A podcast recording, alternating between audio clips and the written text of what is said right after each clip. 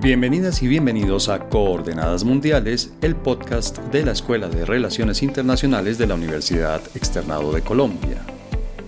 El 7 de octubre de 1821 fue creada la Secretaría de Relaciones Exteriores. Si bien la misión de la Cancillería ha sido administrar las relaciones de nuestro país con el resto del mundo, en sus 200 años de existencia, este ha sido uno de los ministerios que más ha contribuido a la construcción de nación. De hecho, esa era una de las funciones específicas que le reconocía Pedro Gual, el primer canciller de una Colombia que en ese entonces comprendía lo que hoy son Colombia, Ecuador y Venezuela. Además de la consolidación de la naciente nación, la Cancillería tuvo como objetivos el reconocimiento internacional de la nueva república y la delimitación de sus fronteras. Curiosamente, dos siglos después, la delimitación de nuestras fronteras sigue siendo una de las funciones principales del Ministerio de Relaciones Exteriores, tal como lo hemos visto en las últimas semanas en el litigio entre nuestro país y Nicaragua en la Corte Internacional de Justicia. A lo largo de estos dos siglos, la Cancillería ha tenido a su cargo la política exterior de Colombia, que en buena medida está definida por las prioridades internas del gobierno de turno. A pesar de los llamados que se han hecho una y otra vez desde la academia y desde otros sectores, no se ha logrado consolidar una política que sea verdaderamente de Estado. Por el contrario, hemos sido testigos en los últimos años de los vaivenes de nuestra política exterior en función de las identidades ideológicas de nuestro gobierno y de los gobiernos de los países de la región. Otro de los puntos que aparecen reiteradamente en las discusiones sobre nuestro Ministerio de Relaciones Exteriores es la profesionalización de su personal, específicamente del espacio que tienen en él quienes pertenecen a la carrera diplomática. Aunque se han logrado avances significativos en este aspecto, una parte importante de quienes ocupan los cargos diplomáticos de nuestro país no proviene de dicha carrera, sino que son nombrados por ser cercanos, muchas veces parientes, de los políticos que hacen parte o que apoyan al gobierno. En el pasado cercano hemos visto incluso a miembros de la farándula ser nombrados embajadores y cónsules.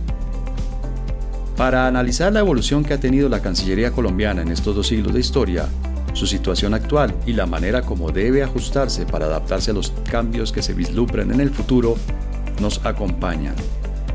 De la Universidad Externado, Marta Ardila, internacionalista experta en política exterior colombiana, María Teresa Aya, profesora de Relaciones Internacionales y exdirectora de la Academia Diplomática, y Diego Jaramillo, experto en Historia de las Relaciones Internacionales.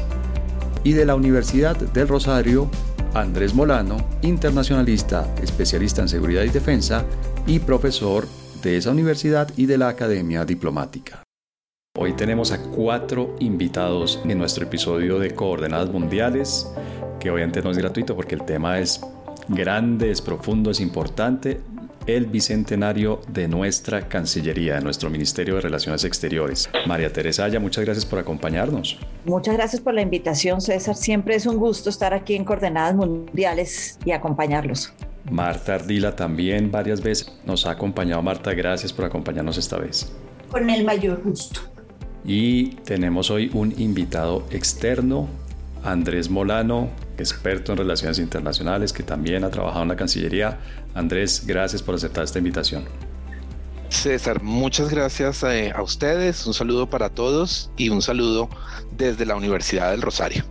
Y finalmente, nuestro experto en historia política y en historia de relaciones internacionales. Diego, gracias por acompañarnos esta vez aquí en Coordenadas Mundiales. Hola César, buenos días. Eh, buenos días a María Teresa, Marta, Andrés y saludo a quienes nos escuchan. Gracias por la invitación. Y precisamente quisiera comenzar contigo, Diego, porque pues empecemos desde el comienzo, es decir, empecemos por la historia. ¿Cómo fue este tema de la fundación, de la creación de la Cancillería? ¿Qué tan temprano se dio en, en, allá en la vida republicana de Colombia? Pasaron algunos años, fue uno de los primeros actos, digamos, que se hicieron de, construcción de Estado. ¿Cómo la historia, obviamente te agradezco que seas, que seas concreto y corto, pero cómo la historia de la Cancillería? Eh, sí, bueno, entonces, eh, muy brevemente, la Cancillería de Colombia, eh, digamos, hay un cierto acuerdo que su nacimiento se remonta a 6-7 de octubre de 1821. Habría, podría discutirse esas dos fechas. Y, digamos que el nacimiento de la Cancillería, de la Secretaría de Relaciones Exteriores, como se llamó en su momento, viene de la Constitución de Rosario de Cúcuta del 21. Una cosa interesante es que la Cancillería nace relativamente tarde respecto al proyecto independentista, ¿no? pasan varias cosas antes de 1821 la batalla de Boyacá, por ejemplo, pero muchas cosas incluso anteriores desde 1810 y la, y en la Secretaría solo aparece en 1821. Entonces podemos decir que tenemos una Cancillería bicentenaria a pesar de que nuestras relaciones exteriores son pues anteriores a esta. Lo, lo interesante del origen de la Cancillería, creo yo, está en que desde el principio fue pensada como la secretaría más importante de la República de Colombia, de la primera Colombia, de lo que llamamos Gran Colombia. Eh, uno de los artículos de la Constitución dice muy claramente que, la, la República de Colombia va a tener cinco secretarías. La primera es la Secretaría de Relaciones Exteriores, la segunda la de Interior, tercero Hacienda, cuarto Guerra y quinto Marina. Y dice que estas se pueden juntar en cualquier momento. De hecho, la de Guerra y Marina normalmente durante esos 10 años estuvo junta. Pero lo que llama mucho la atención eh, digamos, y, en, una perspectiva comparada, es que primero la Secretaría de Relaciones Exteriores de Colombia estaba independiente de la de Interior. Si uno mira a otros países hispanoamericanos en el mismo periodo, México, Perú, eh, Buenos Aires, Chile, llama la atención que todos estos países tienen una Secretaría de Interior y Relaciones Exteriores, mientras que Colombia es la única que tiene una Secretaría dedicada exclusivamente a los asuntos internacionales. En cabeza además de un canciller que fue fundamental en, los orígenes, que era el del venezolano Pedro Gual. Pero no solo estaba eh, separada de la de Interior, sino que además el mismo, el mismo artículo constitucional establece una jerarquía entre las secretarías donde la Secretaría de Relaciones Exteriores es la primera, está por encima de las demás, ¿sí? En el Consejo de Ministros, en fin. Eh, entonces, entonces el, el, mismo Gual tiene una cita por ahí que dice que la Secretaría de Relaciones Exteriores fue la base administrativa de la República de Colombia, es decir, lo que se hizo durante los años 20 en buena medida se hizo desde la Secretaría de Relaciones Exteriores, que repito, estaba por encima de las demás. Y además una cosa que llama mucho la atención también es que Colombia, en, en todo un proyecto que hubo de, digamos, en los años 20, de buscar el reconocimiento, de construcción de una alianza americana, de la integración americana, eh, Colombia es eh, el país, digamos, que está más presente en los otros países. Si uno se pone a revisar las, lo que llamaríamos embajadas, en ese momento eran enviados, eh, enviados y ministros plenipotenciarios, enviados extraordinarios y ministros plenipotenciarios, Colombia tenía presencia en casi todos los países de la región, a diferencia de los demás. Ahora, este, este primer, digamos, ímpetu internacionalista duró apenas unos 10 años. En 1832, el momento de la separación de la llamada Gran Colombia, eh, la constitución del 32 establece que solo existirán tres secretarías, pasamos de cinco a tres, y la primera noticia es que la Secretaría de Interior y Relaciones Exteriores va a ser juntada en 1832. Se va a crear una sola secretaría que se llama de Interior y Relaciones Exteriores con la de Interior por encima. Entonces, esos serían como los orígenes eh, fundamentales, creo yo, de la Cancillería colombiana. Bueno, Diego, pues la verdad, para mí por lo menos esto es una revelación, es decir, muy interesante como lo planteas tú, como lo, como lo explicas tú. Marta, ¿qué quisieras agregarle a este tema de la historia? Ya vamos con María Teresa. A mí hay algo que me parece muy interesante, César, y es el hecho de que las relaciones internacionales se daban según las provincias, es decir, eh, Cundinamarca, Boyacá, Monpós, eh, Mariquita, etcétera y se daban desde las provincias, es decir, no se daba desde el punto de vista centralista, que eso me parece muy, muy interesante. ¿Y por qué me parece interesante? Porque hoy en día, en el siglo XXI, bueno, y desde finales del siglo XX, empezamos a ver que lo que son las ciudades, las regiones, empiezan a internacionalizarse, es decir, empiezan a tener su propia política exterior sin pasar por las cancillerías. Entonces, me parece que eso es bien interesante para todas aquellas personas que trabajan el tema de la paradiplomacia, es decir, la internacionalización de los gobiernos subnacionales.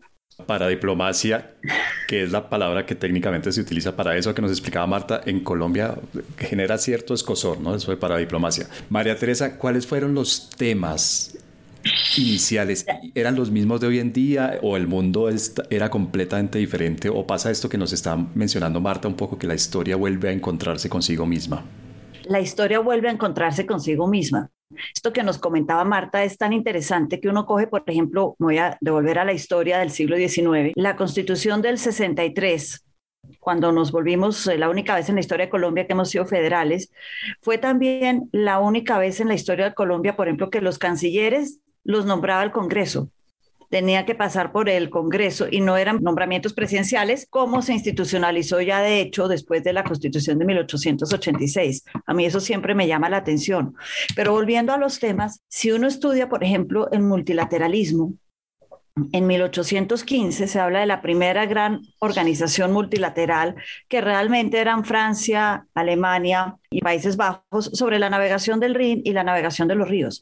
Los temas que Colombia adopta a partir del siglo XIX son los mismos temas que estaban de moda en el mundo. Entonces hablamos de navegación, no solo de ríos, lo cual se institucionaliza en 1834 con la Cancillería y Venezuela en un tratado, sino de temas comerciales y de guerra. Y son, en el fondo, los mismos temas que sigue tratando el sistema internacional hoy en día, los grandes temas de fondo. Comercio. A Colombia le interesaba garantizar el libre acceso a los puertos a aquellos países con quienes quería tener una relación importante, Estados Unidos, Portugal, Gran Bretaña, en el siglo XIX. Hoy en día, comercio, tenemos todo el tema que es fuerte en la parte de diplomacia comercial. El tema de la defensa y la guerra. Para Colombia este era otro tema muy importante y hacia finales del siglo XIX Colombia es líder en un número de tratados internacionales porque el tema de diplomacia se asociaba con firmar tratados, ese era como el gran actuar del diplomático y está por ejemplo la Convención de la Haya de 1889 para evitar la guerra, la reunión panamericana en Washington. Entonces ahí tenemos temas que de alguna manera dan la vuelta a la historia como son la guerra, el conflicto, la paz y el comercio. Y esos han estado desde el principio. Y acá termino diciendo que esto era tan importante para los orígenes de Pedro Gual, como decía Diego, que Pedro Gual ya en 1823 hablaba de no a la intervención en los asuntos internos de los países. Obviamente reacciona a la doctrina Monroe y lo que estaba viviendo América, pero por ejemplo, este sigue siendo una gran máxima del sistema internacional y la Cancillería. Andrés, este panorama que nos han pintado Diego, Marta, María Teresa, da la idea de, una, de un país, de un naciente, una república naciente y una sociedad ahí que, bueno, yo no sé si llamarla nacional, creo que era muy temprano para eso, pero una sociedad colombiana que estaba muy interesada en el mundo y muy volcada hacia el exterior. ¿Es eso cierto? ¿Ese parroquialismo del que hablan algunos analistas hoy en día es algo nuevo o, lo podemos encontrar, lo podemos rastrear hacia hasta esa época? César, yo creo que el bicentenario de la Cancillería debería abrir una ventana de oportunidad para que quienes de alguna manera estudiamos con curiosidad la política exterior colombiana pusiéramos un poco en entredicho algunos lugares comunes que han hecho tremenda carrera en, la narrativa o en el discurso incluso eh, a veces hasta discurso académico, si podemos llamarlo así, sobre la política exterior colombiana. Y yo estoy cada vez más persuadido de que uno de esos lugares comunes que deberíamos empezar a poner cada vez más entre comillas es el de Colombia eh, como un modelo de parroquialismo, Colombia como un estado parroquial. Yo creo que uno podría afirmar que Colombia nunca ha sido cosmopolita y nunca ha tenido una política exterior particularmente cosmopolita, entre otras cosas porque carece de algunos recursos que serían imprescindibles para que así fuera. Pero no tener, no haber tenido una política exterior cosmopolita no significa haber tenido una política exterior parroquial o una visión puramente parroquialista de la política exterior. Y les voy a dar rápidamente algunos ejemplos. Ah, el primero que se me ocurre, el hecho de que nuestro conflicto con Perú en la década de los años 30 involucró en su momento a la sociedad de naciones y de una forma pionera que luego ha vuelto a utilizar Colombia en otros contextos. Eh, en el año 33, cuando termina el conflicto, la ciudad de Leticia es entregada durante un año a la administración de la sociedad de las naciones. Y esto me parece importante porque es un recurso al multilateralismo mundial en ese momento todavía no global como herramienta para la gestión de conflictos, tal como lo hemos venido a utilizar más recientemente con la misión de Naciones Unidas para la verificación de la implementación del acuerdo con las FARC. Cuando la gente lee la Carta de Naciones Unidas adoptada en 1945, no es consciente de que uno de los principios fundamentales de la Carta, consagrado en el artículo 2 de la Carta de San Francisco, el principio de la buena fe, es de factura colombiana. Yo no creo que un país que logra que se incorpore como una norma, además, use Cogens hoy en día el principio de buena fe en el cumplimiento de las obligaciones internacionales sea un país parroquial, tampoco un país que juega un papel no solo de anfitrión en la creación de la OEA, sino en su puesta en funcionamiento que finalmente estuvo a cargo de un colombiano, de Alberto Lleras Camargo, que anticipándose a los constructivistas que estudiamos hoy en relaciones internacionales, dijo algo sobre la OEA que es válido sobre todas las organizaciones internacionales y es que la OEA sería lo que los gobiernos, los estados hicieran de ella. Pero además, está la participación de Colombia en el grupo de contadora, en la facilitación de la negociación de la devolución del canal de Panamá, que quedó plasmada en los tratados Torrijos-Carter y uno de cuyos efectos colaterales fue el Tratado de Montería entre Colombia y Panamá, en el ejercicio de eh, lograr su máxima proyección marítima posible sobre en, el Caribe, especialmente configurando un régimen de tratados internacionales con distintos países que eh, ha sido fundamental, por ejemplo, en la preservación de nuestros derechos frente a Nicaragua. Y para terminar, dos ejemplos que también son muestra de una visión que va mucho más allá de lo parroquial. La invención del principio de corresponsabilidad en materia de lucha contra las drogas, que no se quedó ahí, porque hoy en día se habla de corresponsabilidad en muchas otras áreas. Por ejemplo, cuando se habla de responsabilidades comunes pero diferenciadas en materia de adaptación frente al cambio climático. Para terminar, con el protagonismo innegable de Colombia en la adopción de los Objetivos de Desarrollo Sostenible y la Agenda 2030 hace apenas unos cuantos años. Quizás no somos cosmopolitas, pero no somos parroquiales y deberíamos aprovechar este bicentenario para escrutar más en la historia y datearnos mejor sobre lo que ha sido la búsqueda de Colombia de su lugar en el mundo. Bien, gracias Andrés, porque obviamente nos, das, nos das unas evidencias claras, unos argumentos con evidencias claras de por qué no somos parroquiales y por lo que ustedes mismos, nuestros otros tres invitados han dicho, pues esto es desde muy temprano, ¿no? no sé, el interés por lo internacional en Colombia pues se dio desde muy temprano. La Cancillería cumple 200 años y perdónenme déjenme tener mi momento. Gracias Farid de este podcast porque voy a decir una obviedad, pero tiene un sentido. Las entidades están constituidas por personas. Y obviamente dentro de esas personas, normalmente la más visible es la cabeza de la organización. Les propongo que hagamos una, una ronda muy, muy puntual de cuál sería el canciller o la canciller que ustedes destacarían en estos 200 años? ¿Cuál es la, figura que estuvo al frente de la Cancillería que para ustedes vale la pena ser destacada en esta celebración de los 200 años? Diego. Quisiera eh, rápidamente agregar respecto a la pregunta anterior dos, dos puntitos, solamente para enunciarlos, que me parece fueron fundamentales, eh, sobre todo en el siglo XIX, que pues es el tema que a mí más me interesa. El primero es el reconocimiento internacional tema que ha trabajado Daniel Gutiérrez, digamos, con mucho cuidado. Eh, el reconocimiento de los otros países, principalmente Estados Unidos y Gran Bretaña, creo que fue fundamental en los orígenes de la República. Y el segundo tema que creo yo fue neurálgico durante todo el siglo XIX, de hecho, algunos exageran un poco también al hablar de un ministerio de fronteras, es el tema de la delimitación del territorio. ¿No? Entonces, eh, eh, Digamos, algunos hablan incluso de un Ministerio de Fronteras, como decía hace un rato. Entonces, la delimitación, los límites fueron el otro tema que creo yo fue neurálgico, por lo menos durante el siglo XIX. Ahora, respecto a cancilleres destacados, se me ocurren varios en el siglo XIX y mencionaría, digamos, los, los nombres de estos personajes con alguna, con alguna de sus aportes fundamentales. El primero, Pedro Gual, ya lo había mencionado, venezolano, caraqueño, fundamental en el reconocimiento, en la construcción de la alianza hispanoamericana, del proyecto de confederación que fracasó en el Congreso de Panamá, etcétera.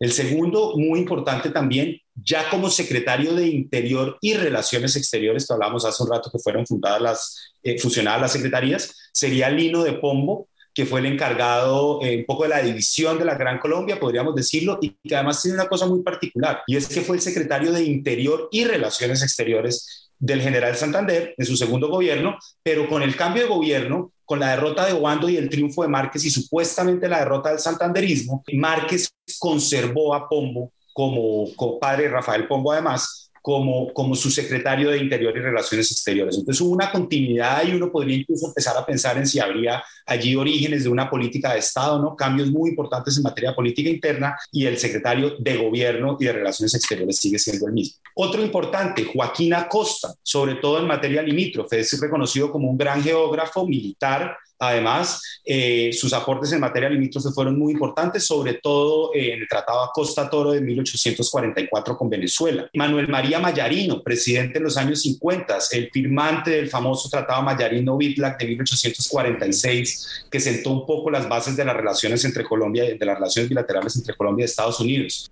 Manuel Ancísar, eh, Santiago Pérez durante la era radical, rector del externado en su momento, muy importante también, y dos ya de los tiempos de la regeneración que serían Carlos Holguín, que fue al mismo tiempo presidente y canciller, eso me parece muy importante, sobre todo relacionando con la actualidad, y Marco Fidel Suárez, que fue el, el, canciller eterno de la regeneración y quien ya en el siglo XX acuñó el famoso término sepulcro. Esos serían, creo yo, los más importantes del 19. Bueno, María Teresa, esta enumeración detallada que nos hace Diego está muy buena, pero ¿cuál sería su una persona o dos personas que usted resaltaría como cancilleres de, Colombia? Se me ocurren varios nombres, pero no les voy a dar una lista larga y extensa. El primero eh, me inspiró Andrés cuando nos estuvo contando del conflicto de Leticia o la guerra del Perú.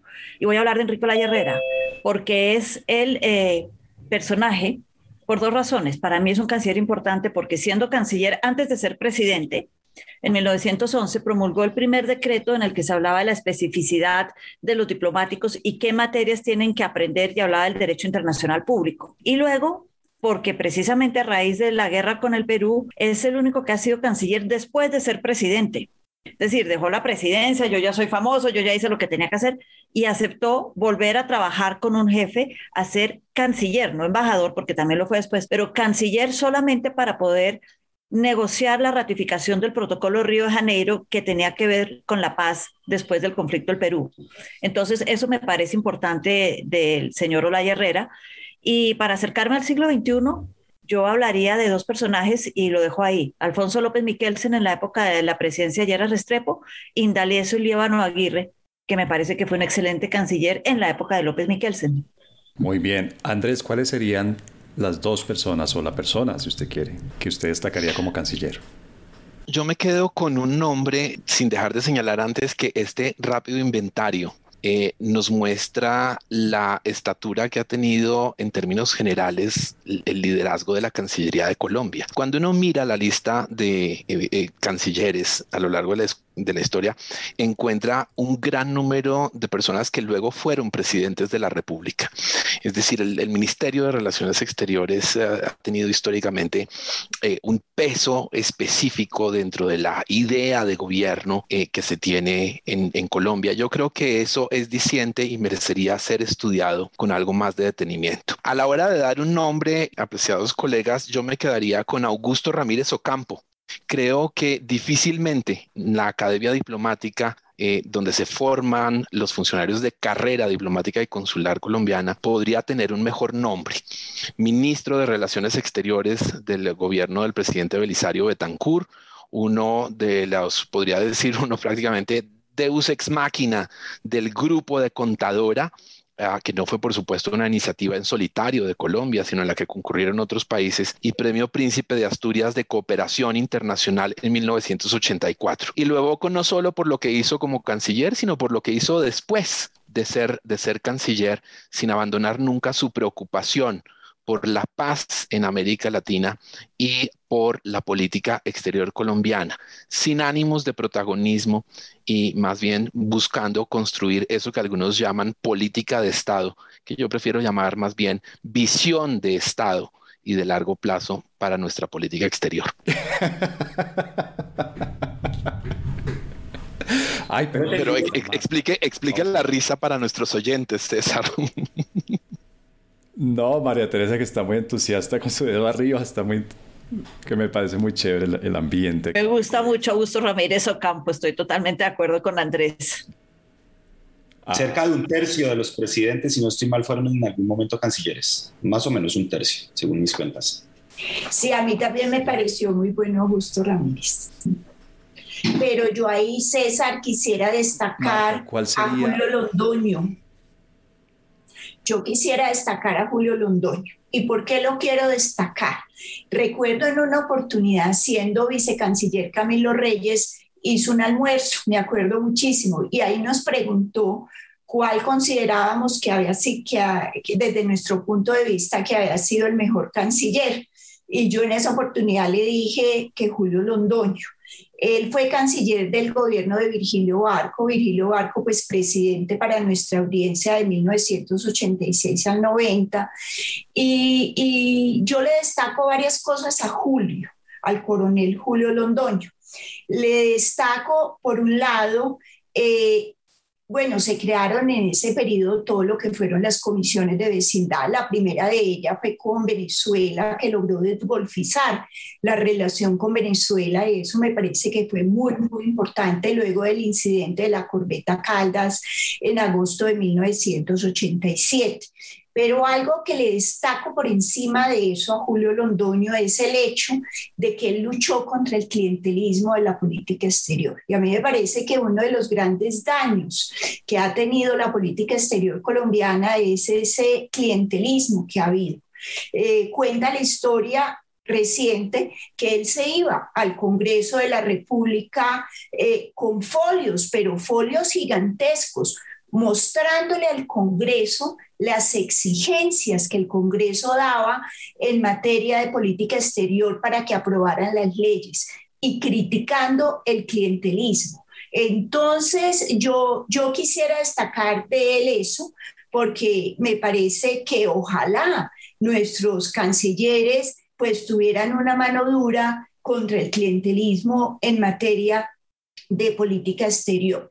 Y por otro lado, destacaría también, por ejemplo, a María Emma Mejía. A mí me parece que el periodo en el que ella fue canciller fue un periodo muy difícil para la política exterior colombiana, porque de todas maneras fue el periodo de Ernesto Samper Pizano, en lo cual Colombia estuvo desertificado por parte de los Estados Unidos. Entonces, ese vacío que quedó se logró impulsar lo que fue una eh, diversificación de las relaciones internacionales hacia Europa, por ejemplo. Fueron relaciones muy intensas, se creó todo lo que fue el programa Europa 2000 y de alguna manera se empezaron a mirar otras áreas geográficas. Entonces, eh, yo sí creo que eh, yo destacaría esos dos cancilleres sin lugar a dudas.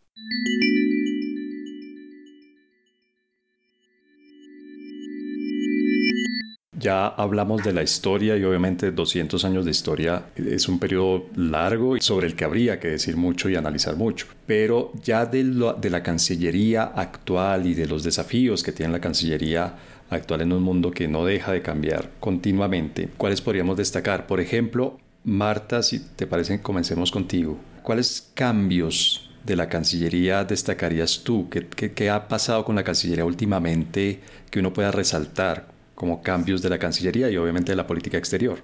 Pues mira, yo creo que hay muchas cosas para destacar. La primera de esas que de alguna manera le hemos tocado aquí tangencialmente es que la Cancillería se amplía a otros temas. Es decir, durante muchísimos años el énfasis fue netamente jurídico. Entonces eso hizo que la mayoría pues, de las personas que ingresaban al servicio exterior colombiano eran abogados. No, eso se amplió y hoy en día ingresa cualquier tipo de persona pues cumpliendo una serie de requisitos, pero se amplió, digamos, a otras áreas del conocimiento, es decir, ya no es solamente lo jurídico.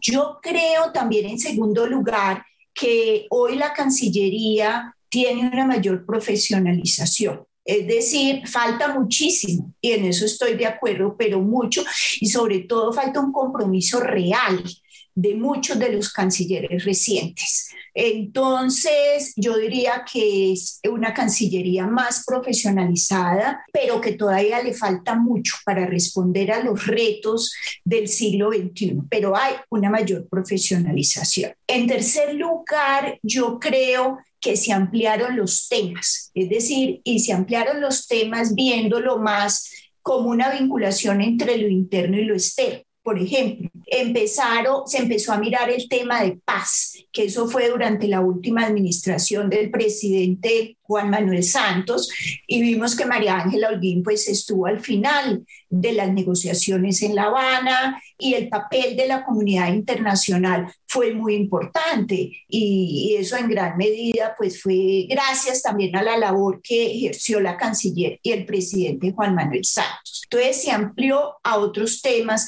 que me parece que es importante. Por ejemplo, César, el tema de migración.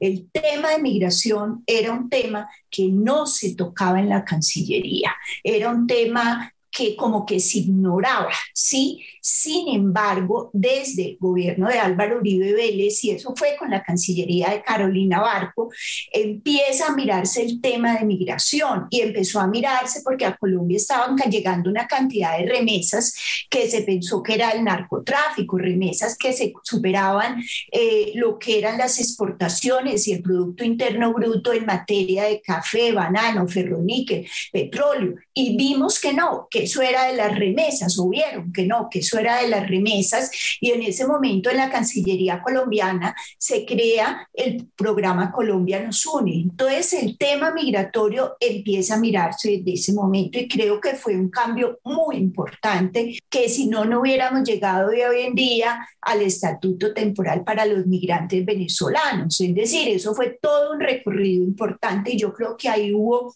un cambio muy, muy importante.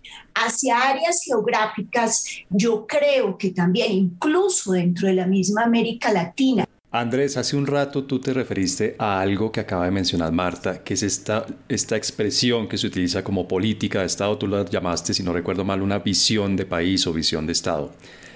¿Qué tanto tiene la Cancillería actual, actual, bueno, de unos años para acá, no necesariamente la de este gobierno, pero qué tanto tiene la Cancillería una, una visión de largo plazo de las relaciones internacionales? Porque a veces tenemos la sensación de que los cancilleres y las cancilleres se convierten en una especie de bomberos, ¿no? Que van apagando incendios, es decir, temas muy coyunturales, muy, muy del momento, pero qué tanto tiene la Cancillería en repito, no solamente la de este gobierno, sino de unos años para acá, de varios gobiernos para acá, una visión de Estado como la que tú planteas? Pues, ah, César, yo, yo, yo preferiría más, más que eh, referirme a, si la Cancillería la tiene o no, porque finalmente la Cancillería forma parte del gobierno y en nuestro sistema, además, la política exterior sigue siendo una suerte de coto privado del presidente de la República. La redacción de nuestra propia constitución es expresa en eso. La dirección de las relaciones internacionales corresponde al presidente de la República. Y entender eso ayudaría a entender algo del funcionamiento de las de las cancillerías y de los desafíos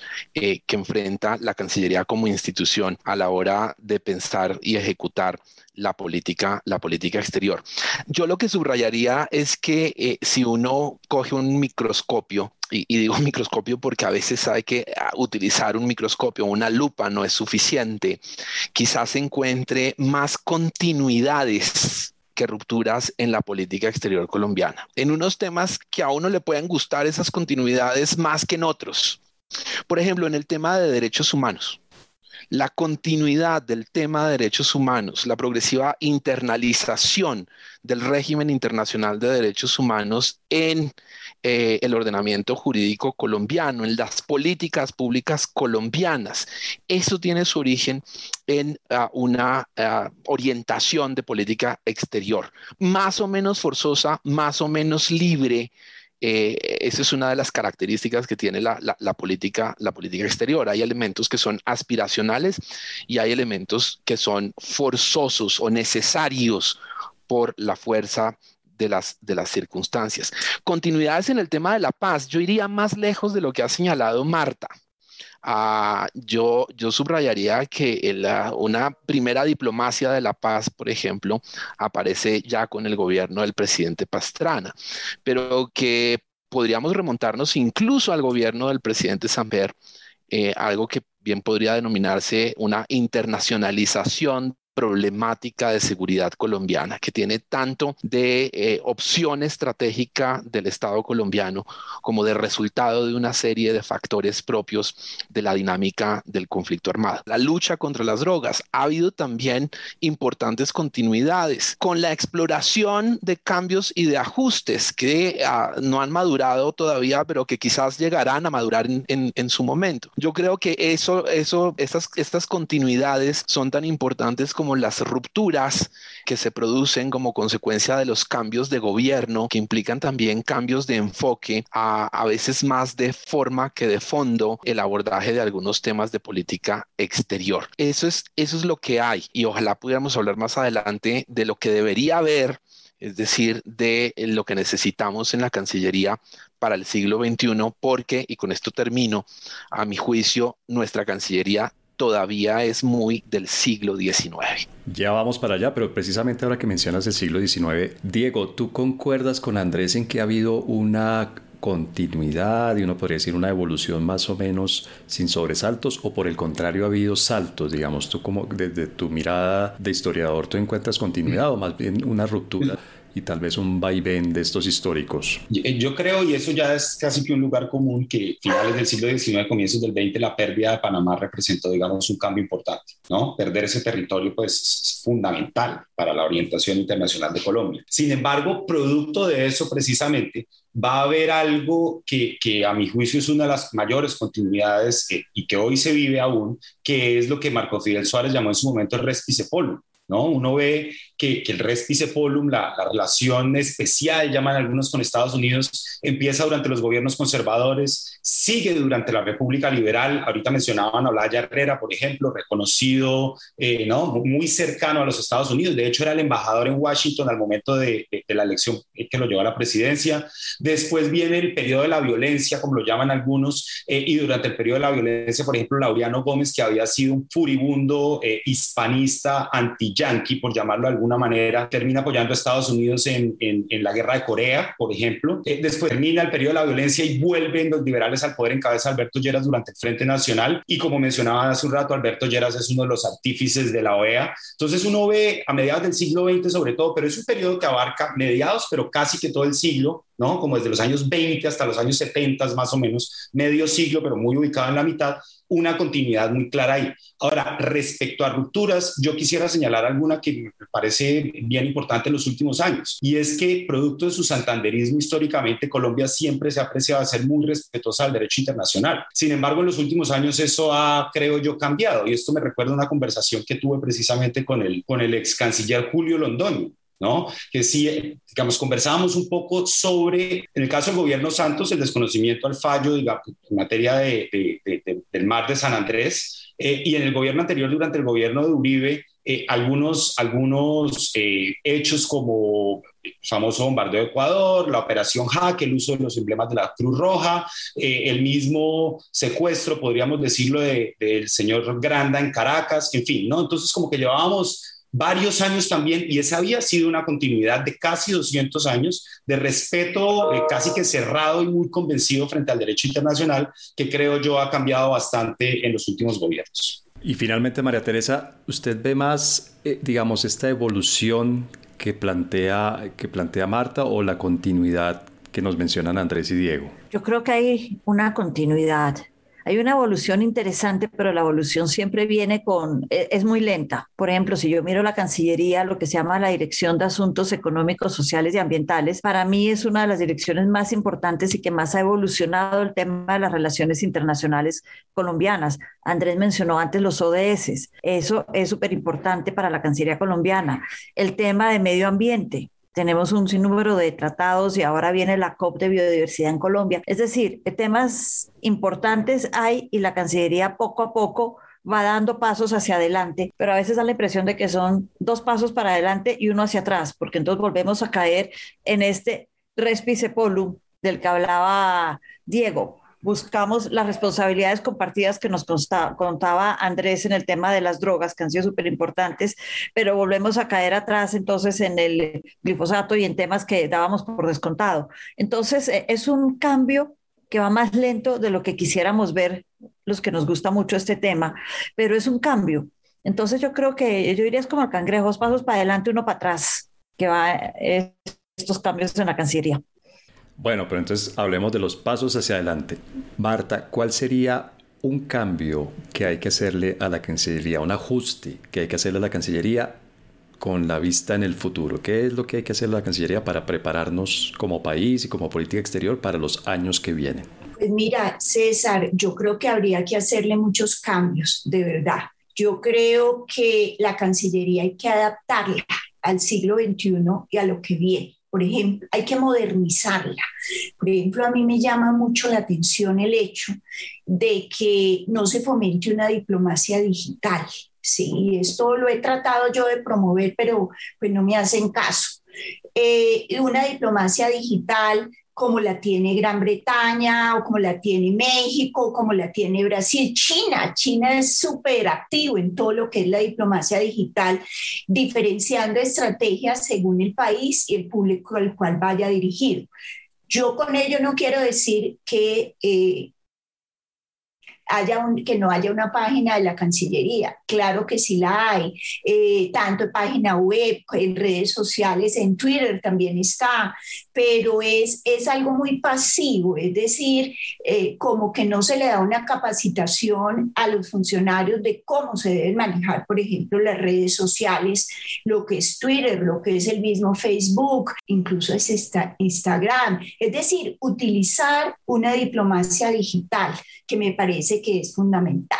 En segundo lugar, hay algo que me preocupa muchísimo y que lo tocábamos al comienzo de, esta, de este podcast, y es el hecho de que Colombia no tiene en cuenta esa diplomacia que están ejerciendo las regiones y las ciudades. Es decir, es una completa dicotomía. Bogotá, por ejemplo, es una ciudad que tiene una política exterior muy activa. Medellín, ni qué decir, Cúcuta, tú los, ustedes lo saben muy bien, Nariño también lo tiene. Entonces, me preocupa mucho eso, que, que no hay una articulación precisamente entre esos diferentes tipos de diplomacia y estoy hablando de ciudades y regiones, pero también con actores sociales. Entonces, me parece que la Cancillería se ha quedado mucho en una visión tradicional de lo que es la política exterior desde el Estado y para el Estado, desconociendo otros actores que me parece que son fundamentales. La Cancillería debe mirar todo un programa de gobierno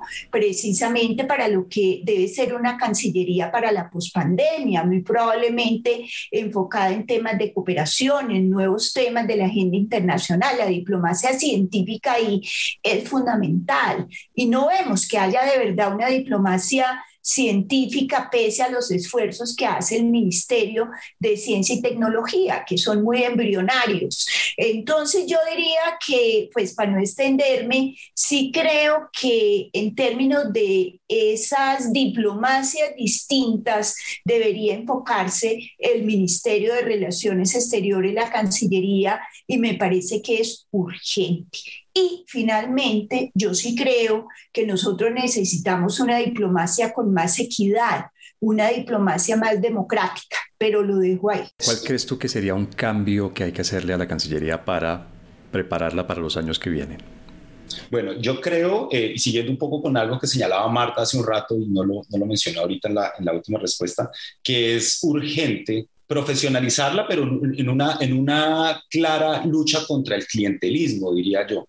¿no? A mí me, me parece que, que, uno de los principales problemas de la Cancillería y, no creo que sea, que sea deseable una Cancillería completamente profesional, con embajadores 100% de carrera. Me parece que lo político es fundamental acá también. El, presidente es el encargado, el presidente debe tener un margen, digamos, de maniobra para elegir sus funcionarios, en fin, pero yo sí creo que, que las prácticas clientelistas de la política colombiana y del Congreso de la República, en fin, han permeado demasiado eh, la Cancillería. Y eso lo ve uno en este gobierno y en el anterior y en el de antes y en el de más, y en el de más atrás, ¿no? Eh, se usa la Cancillería para pago de, favores eh, políticos, no solo en las embajadas, porque uno ve que hay algunas embajadas, ¿no? De muy bajo perfil para, para, los funcionarios de carrera, no solo en las embajadas, sino también en los consulados, por ejemplo. incluso en la misma Cancillería en Bogotá. ¿No? Termina viendo uno que, los funcionarios diplomáticos del, Estado colombiano eh, hacen parte de unas clientelas políticas muy fuertes, hermanos de congresistas embajadores, esposas de expresidentes, en fin, yo creo que ese es uno de los retos más importantes y, e insisto, no apuesto por una Cancillería 100% profesional, creo que debe haber margen para lo político, pero una cosa es lo político y otra cosa es, que, digamos, ¿no? que estas prácticas clientelares tengan eh, tomada buena parte de nuestro servicio exterior. Bien, Andrés, ¿cuál sería el cambio fundamental que tú le harías a la Cancillería? César, yo hablaría de cambios en tres niveles y paso por ellos rápidamente. Primero, en términos de diseño, nuestra Cancillería no cuenta con una unidad encargada de pensar y de estar con el radar encendido para abordar la política exterior. Necesitamos desarrollar una capacidad permanente, especializada dentro de la Cancillería para hacer prospectiva y estrategia. Cuando María Teresa fue directora de la Academia Diplomática, hubo un intento que se quedó, como diría Marta, en lo puramente embrionario, lamentablemente, y yo creo que esa es una tarea pendiente que es urgente, además, no solo pendiente, sino urgente, y que limita la capacidad de la Cancillería y que le hace un daño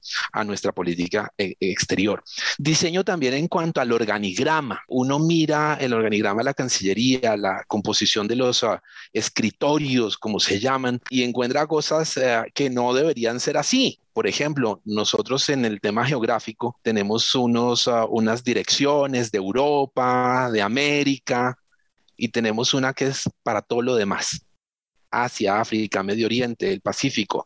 Ah, y, yo creo que el mundo y la necesidad de Colombia de proyectarse hacia un mundo que está cambiando no, no admite considerar que, que, una dirección puede ser residualmente responsable de asuntos tan diversos y de relaciones tan diversas. Y además tiene que generar enlaces. La política exterior se ha sectorializado eh, enormemente y se ha subnacionalizado, como lo señalaba Marta. Entonces tenemos oficinas de asuntos internacionales prácticamente en cada agencia del Estado o ministerio. Y a veces esas, estas oficinas discurren por caminos paralelos que nunca se encuentran a los de la Cancillería. Y hay modelos para lograr esa, esa conexión, esa polivalencia entre la Cancillería como epicentro de la política exterior y esas otras unidades que también intervienen en la política exterior más ampliamente considerada del Estado colombiano. Ah, y en segundo, en segundo lugar, el capital humano.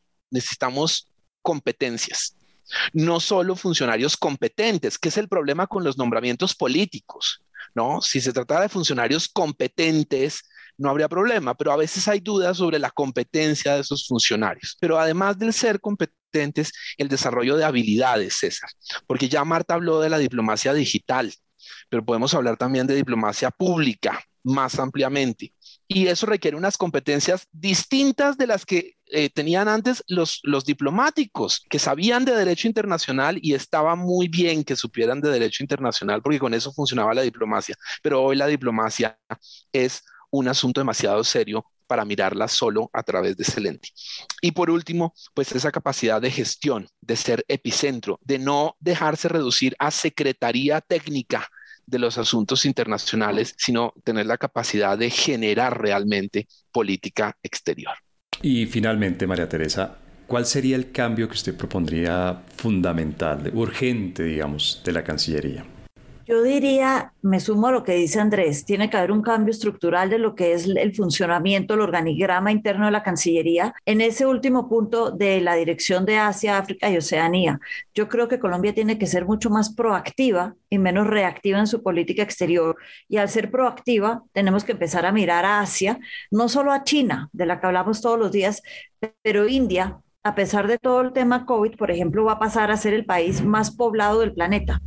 Entonces tenemos que tener una relación con ciertos países que tal vez no están en nuestro escenario cercano, pero que van a ser muy importantes para el desarrollo del mundo en el siglo XXI. Entonces tenemos que ser proactivos y no esperar a que ellos lleguen al estrado importante, sino empezar a trabajar con ellos en temas como diplomacia científica, como hablaba Marta también en su momento. Es decir, temas en donde puede haber una cooperación en lo científico que va más allá de una transacción comercial y la compra de vacunas, pero trabajar en sí con los científicos de otros países.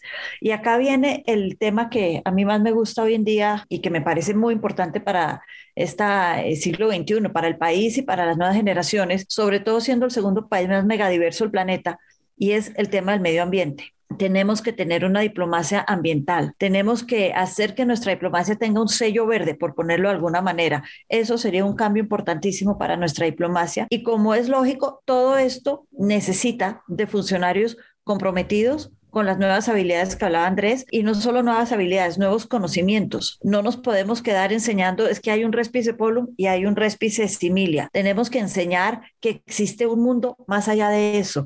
Eh, Guillermo Fernández de Soto lo llamaba el respice omnia. Omnia quiere decir todo. Yo creo que tenemos que especificarnos, pero aprender que hay nuevos temas allá afuera que hay que conocer, manejar y, ¿por qué no, liderarlos nosotros. Eh, bueno, eh, eh, yo voy a, decir algo que fue lo último que, que, dijo Teresita. Si uno mira que es Colombia, sí, Colombia es un país que tiene una serie de capacidades tanto duras como blandas. Y yo creo que teniendo en cuenta que Colombia es una potencia regional, es decir, puede que sea una potencia regional secundaria, como ya lo, lo he denominado en algunas oportunidades, pero sí creo que Colombia podría ejercer un liderazgo importante ante la ausencia de liderazgo, por ejemplo, que hay en América Latina. Y lo podría ejercer en materia de migración, lo podría ejercer en materia ambiental, lo podría ejercer en materia de drogas. Y vemos que ese vacío de liderazgo no se ha llenado. Es decir, Duque trató de ejercer un liderazgo en materia migratoria, pero no tuvo éxito por múltiples razones que no vamos a discutir en, la, eh, en este podcast. Pero sí creo que Colombia está llamado y ojalá la próxima administración lo haga a ejercer un liderazgo. Entonces yo quería señalar eso y finalmente yo me distancio un poco de seguir hablando de esos lemas de respice polum, de respice similia. Yo creo que hay que buscar nuevas visiones. Yo me inclino mucho más por hablar de acomodamientos pragmáticos, acomodamientos ideológicos de la política exterior colombiana.